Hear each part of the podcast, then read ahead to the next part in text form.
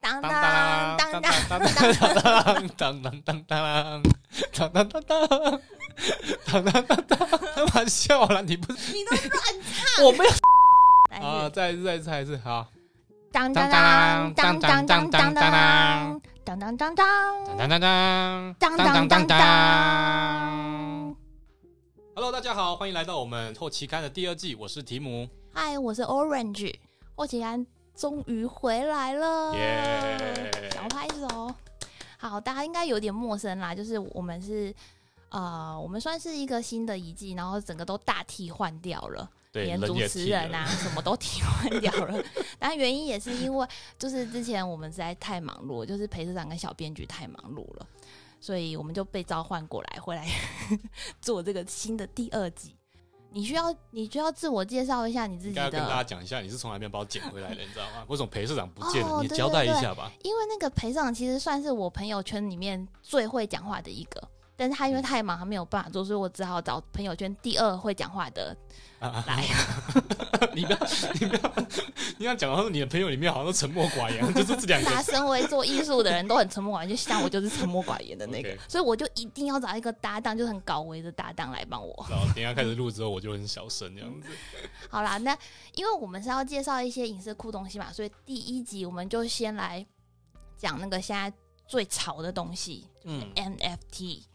呃，现在应该慢慢有一些观众应该有听过了。所谓 NFT 就是呃，它叫做 non-fungible token，呃，中文叫做非同质性代币。这样听起来好像有点复杂。超复杂的，对，那其实就很像说，嗯，赋予一个数位世界当中一个很特别的事情，就是独一无二的证明性。因为在过往的过去的网络网际网络发展上面，其实大家都知道，我们网络原生里面的东西其实是没有的，因为大家就会 Ctrl C、Ctrl V。那复制就贴上，那没有办法证明一个东西它是独一无二的，在网络上。这个技术的出现，那就让让这件事开始有一个不一样。你可以证明这件事情的为真性、独一无二性。哦，对，NFT 好像其实它它代表的东西其实嗯、呃范围蛮广的哈，还有嗯。比如说 NBA 的卡牌啊，然后游戏啊、艺术品啊，嗯、各类的形式都有，所以它不是泛泛指为某一个形式而已。对你刚刚讲到一个重点哦，因为其实像这个收藏这件事情，这是一个超级巨大的一个市场。就我们举个例子，很像说，哎、我我们小时候应该都收藏过那个电板嘛，然后神奇宝贝的电板，或是哇或者是海那个哎不是呃，像是游戏王的卡牌，我们去文具店嘛，五块钱一张哦，黑暗大法师啊，你刚刚讲电板，我觉得很多人应该想说，哦，什么东西？我把那个年纪直接 暴露出来。不过，不过我相信应该还是很多我们这个这个年龄层的观众应该是很有，就是心有戚戚焉呐，就是有一个共同回忆在。对，反正就是收藏这件事情，其实对对人们来说，就是我觉得应该亘古不变啊。到未来五十年、一百年，我相信应该都还是有。那只是说，你今天收藏东西，呃，在过去你就是收藏一个看得到、摸得到的，一双球鞋，或者像一个什么样画作，或者是一个或者是一个玩具等等等。那今天我们把这件事情搬到网络上了，我们可以证明这个物体是独一无二的。嗯，可是真的就像你说的，他摸不到哎、你知道嗯很多人对于摸不到这件事情非常的 care，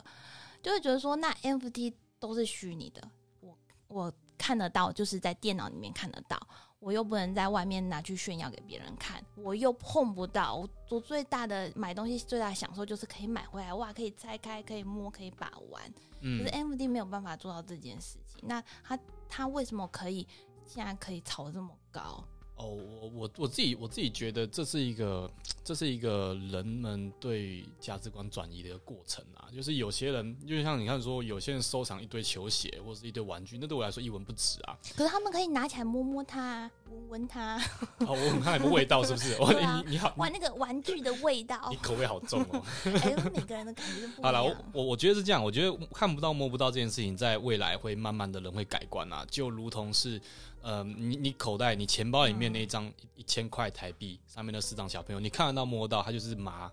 的构成，它的原料是麻，那你相信它一一千块的价值，或是或是一百块的价值，可是你放在银行里面。你新台币放在银行里面的那些账户，它也是看不到、摸不到的数字啊。可是你还是相信它会拿，你你相信拿来花东西，你还是觉得它有价值，它可以交换东西。比如说接口里面的钱，可是其实它背后其实就是一堆数字。其实我觉得那只是你相信或不相信。那因为这后面有背政府背书嘛，这是比较长的故事。可是觉得在未来的人们，他们会相信这 NFT 这些东西是有价值的。我觉得是一个人人人人慢慢的转移过去的过程，尤其是未来年轻人，比我们更年轻的下一代，百分之百他们都会接受摸不到的东西。对他们会很接受。前阵子不是说纽约已经开了第一家的虚拟数位博物馆了吗？可能戴上 VR 眼镜啊，还是可以，呃，就是满足我们的感官体验。嗯，当然可以啊，就是真的是像一级玩家，我觉得一级玩家里面那样子的的世界，可能会在未来十五二十年，说不定真的就很快就成真的，很难讲。就像钢铁人或是阿凡达，这个是二零零八年、二零零九年电影哦、可是你看里面出现的东西，到现在纷纷都实现了，像那个甲尾有没有？钢铁人不是要举一些就是那个浮哦，光投影啊浮。光投影都有 AR、了。VR 这些东西，其实到现在就是呃大家觉得很正常的。可是，在二零零八年的时候，哦，就是一个很新鲜的东西。然后，像一级玩家有没有？一级玩家最近这两年的一级玩家，你会发现，哎，这个东西好像也慢慢的变成不是一个遥不可及的事情，慢慢就会发生。十年后好像就会变成这样。哦对啊，所以我们说十年之后，每一个人就是回到家之后，呃，把那个插头接上身体，呃，我们进入到一个像绿洲这样的世界，就像一级玩家里面一样，对不对？对我觉得很有趣啊。哎，不过你应该，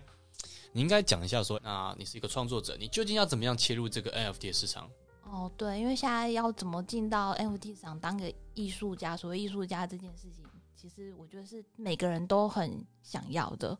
就拿我来说，因为我自己的我自己的 partner 就是他，他他就是一个数位艺术家，可是像我们现在就是就是想想破了头挤不进去，就是拿要怎么拿到那个门票，因为其实哦，那是要门票的嘛？有很多人不知道，你可以对，有很多下这一段。应该说有很多各家的平台，他们都有一些审核的机制。那每个呃，目前现在比较大众的审核机制都是用艺术家邀请，嗯要不然就是平台你要你要寄那个你要写他们的艺术家申请表，嗯啊，每一家申请表呃要求的内容都不一样，那寄过去给他们审核，嗯那里面就包含作品啊，或者是你对作品的呃自我简介啊，怎么介绍你的作品啊，怎么样啊，然后。但最大的审核还是看你的社群流量，嗯 这才是最现实的一个部嗯分。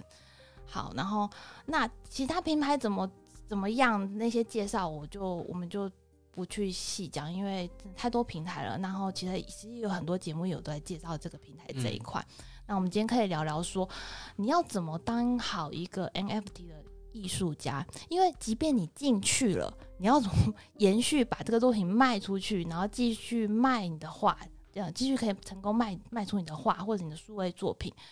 又是一个难关。嗯对，然后我是看到一个，嗯，他现在已经是一个艺术家了，他就写了一个他的经验分享啦。我觉得他写了五个点，都还蛮有帮助的。就是第一个点，当然就是他觉得你要当一个独特，而且独特到可以让人家难以忘怀的艺术家，这是一个一个一个可以走得长久的方法。然后他说，你的创作啊，必须必须要有很快的办法就可以吸引到观众的注意力。然后还有你要确保你的创作内容是很独特、很吸引的。那这样的话，你才可以从呃这些众多艺术品才才可以跳脱出。那他说他有几个方法，他可以他可以就是提供给大家，比如说你不可以去小看 NFT 的作品的命名，还有这个内容的描述。像这一块我我们就很常会忽略，因为像我有些艺术家朋友，就他们就是呃会很很很用心在创作这一块，可是每次到命名的时候，他可能就随便命个名，可能就命说小黑，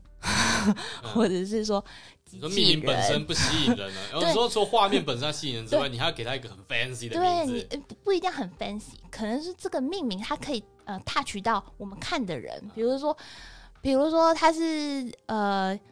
呃，我想一个嗯啊，我举个例子啊，就很像马斯克把他的儿子把他取了一个像机器人的名字一样，对对，他有对他是跟这个事本身这件事件情很酷，是有关联对。的。那我一一看到这个这个命名，然后跟这个作品，我整个都可以串联起来，嗯我就产嗯产生一个很大的共鸣。然后我看一下哦，还有第二个点就是，就是我刚刚讲到，他觉得作品跟观众之间必须要产生一个互动，因为他说，其实作品就是跟观众在做对话的一个桥梁。嗯。他这边有讲到一个点啊，就是说你要抓到这个呃 key word，触发我们看的人的一个呃情感的关联，然后他再次又强调说这个命名跟这个助记词的重要性。嗯呃，你在命名上面呢、你可以去想，就是这个这个命名有没有跟呃社会议题或者是时事是有关联性的，你也可以从这条路来去做发挥。嗯对，就不会说你只是空泛的想说哦，我要去怎么命名啊。但是如果你这个命名或者是这个作品，它是跟社会议题是有 touch 到的，比如说跟马斯克是有 touch 到的，或者是跟线上的区区嗯啊，我知道，就是你很像那个 Beeple，他做一些跟美国选举嗯期间一些相关的东西，那在啊 Twitter 上面就会被转发。嗯，嗯，这样我觉得人的共鸣感就会比较强大一点。对对，然后另外第三个，他就是说你要怎么样在社交媒体上推销自己。他说你一定要去善用各个的平台，你不能忽忽视这个这件事情。如果你不去推广你的平台的话，增加你的作品的曝光率的话，你会很现实，就是没有人知道你是嗯谁。嗯那其实现在各家平台也是以这个以这个呃社群媒体量来去做很大的一个审核机制。好，那第四点，他是说你必须要沉浸在 NFT 的世界。反正他的意思就是说，你要去完全去了解这一块到底大家发生了什么事情，不然你单单的只是跳进来说我要卖作品，可是你却不不太不太清楚说 NFT 这里的状态是什么嗯的话，你很可能也会错失掉一些机会。嗯，哦，如果这一点的话，我我可以 echo 一下。我觉得，我觉得其实就呃，你除了跳进来卖 NFT 之外，其实你要尝试自己去买一些 NFT。你要去透过买的时候，你才知道说，哦，你拥有一个 NFT 的感受是什么，你才有办法同理心去投射到买你 NFT 作品的那些买家们。嗯，嗯倒是哎、对哎、他讲到第五点，其实就有就有讲到你这件事情。他说第五点就很简单，就是要谦虚两个字。嗯因为他说，如果你是一个新手艺术家，你必须要保持的谦虚还有纪律，因为你可能会听过有很多 NFT 致富的艺术家，可是你要记住，一个成功的艺术艺术家，你必须要知道知识还有技巧，嗯那就是技术能力，或还有一个很大的毅力，嗯能不能坚持下去创作这件事情，嗯其实是相对很很很多人是哦真的做不到的超难的，对，嗯，然后他也他也说，他建议如果你是刚进场进场的人哦，你不要忘记你不要把你的那个价格开得太高。嗯。他是他是建议说，因为你要把这些东西当做一个奖励你那些支持你的人，因为作为艺术家，我们必须要了解，其实我们的本质是为了那些相信我们收藏的人而制作的。嗯，对。嗯，我觉得他这个点想的还蛮好的。对，就是你不能妄自菲薄啊！你不能说、嗯哦，我的东西就价值了十颗、二十颗、三十颗我看以太币。才刚进场我就开了十颗，可是大家根本就不知道你是谁。对因为你的作品可能非常的厉害，嗯那他他默默就觉得说哇，这个人好自大哦，你一进场你就这么的狂妄。当然，如果你你有那个影响力，对你如果本身是一个，可是你就算是一个现实中已经很有影响力的人，你就是嗯开价一块钱，也还是有人帮你标到几十万、几百万，还是还是会的啦。对啊，所以，更何况是你一个还毕竟是一个平凡人，那我们当然不用自己把那个那个门槛先设得太高。嗯对，而且说真的，我如果一幅作品能够在网络上有人看中，你买个一百块美金，我都觉得是干爹了。哦，真的哎，我从来对啊，你第一幅画卖掉那一瞬间，我觉得会莫名的感动吧，因为因为不论它多少钱事。实上你没有，你没过去没有任何管道是你可以卖给，就是真的是这些买家的。有啦，以前就是那些画廊、对啊，就是画廊啊，那是高尚大的啊。可是你，或是其实传统艺术派还是不太认为，认不太是还是不太认同 NFT 啊，这是一个另外的一件一个话题了。对，嗯，对，我觉得这个也是，嗯，讲这件事情也是可以套用在我们影视创作人员，因为我们一样都在做虚拟创作这一块。那未来你如果想要就是延续你的创作这件事情的话，就是大家可以参考看看，嗯，嗯，对，对吧、我觉得里面最 touch 到我的就是毅力这一块，你要怎么坚持创作这一块是啊，这个超难的这个不管在不管是在哪一个领域上面，毅力跟坚持都很重要啊。这戏棚子站久就你的，那大家都知道，可是就很难。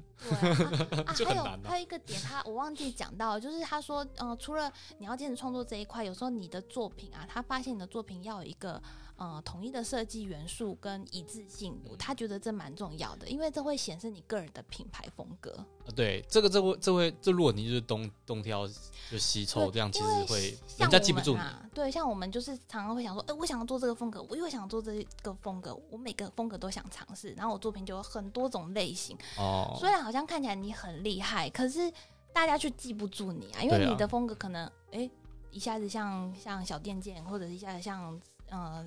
然后 Beeple 之类的。我跟你讲，你讲的这个东西才恰恰好，就是回馈到我们刚刚说，为什么 NFT 呃对这些艺术家是一个很重要的大门，是因为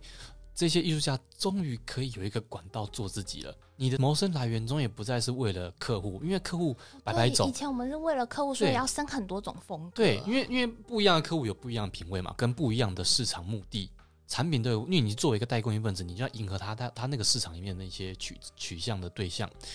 所以就变成说你你要你好像什么都得会，各种风格你都都得来都得来一下。可是今天终于有一个门，你可以踏进去，好好的贩卖自己的个人特质。我们终于可以任性了，我就是要做这个风格。我对对对对，拎杯就呃不不，任爸就是要做这个，对，谁管你什么多种风格？对对对对因为每家应那个公司要应征哦，我都会说你你会不会只会一种风格啊？我们需要很多种风格哦。哎、对，就类似这样子。这个这个以以前我们会说啊，你只会一种风格，你你就你没办法用一套拳这样子打天下。可是是现在有可能就会成真的，就会你你真的只需要做你喜欢的东西，然后然后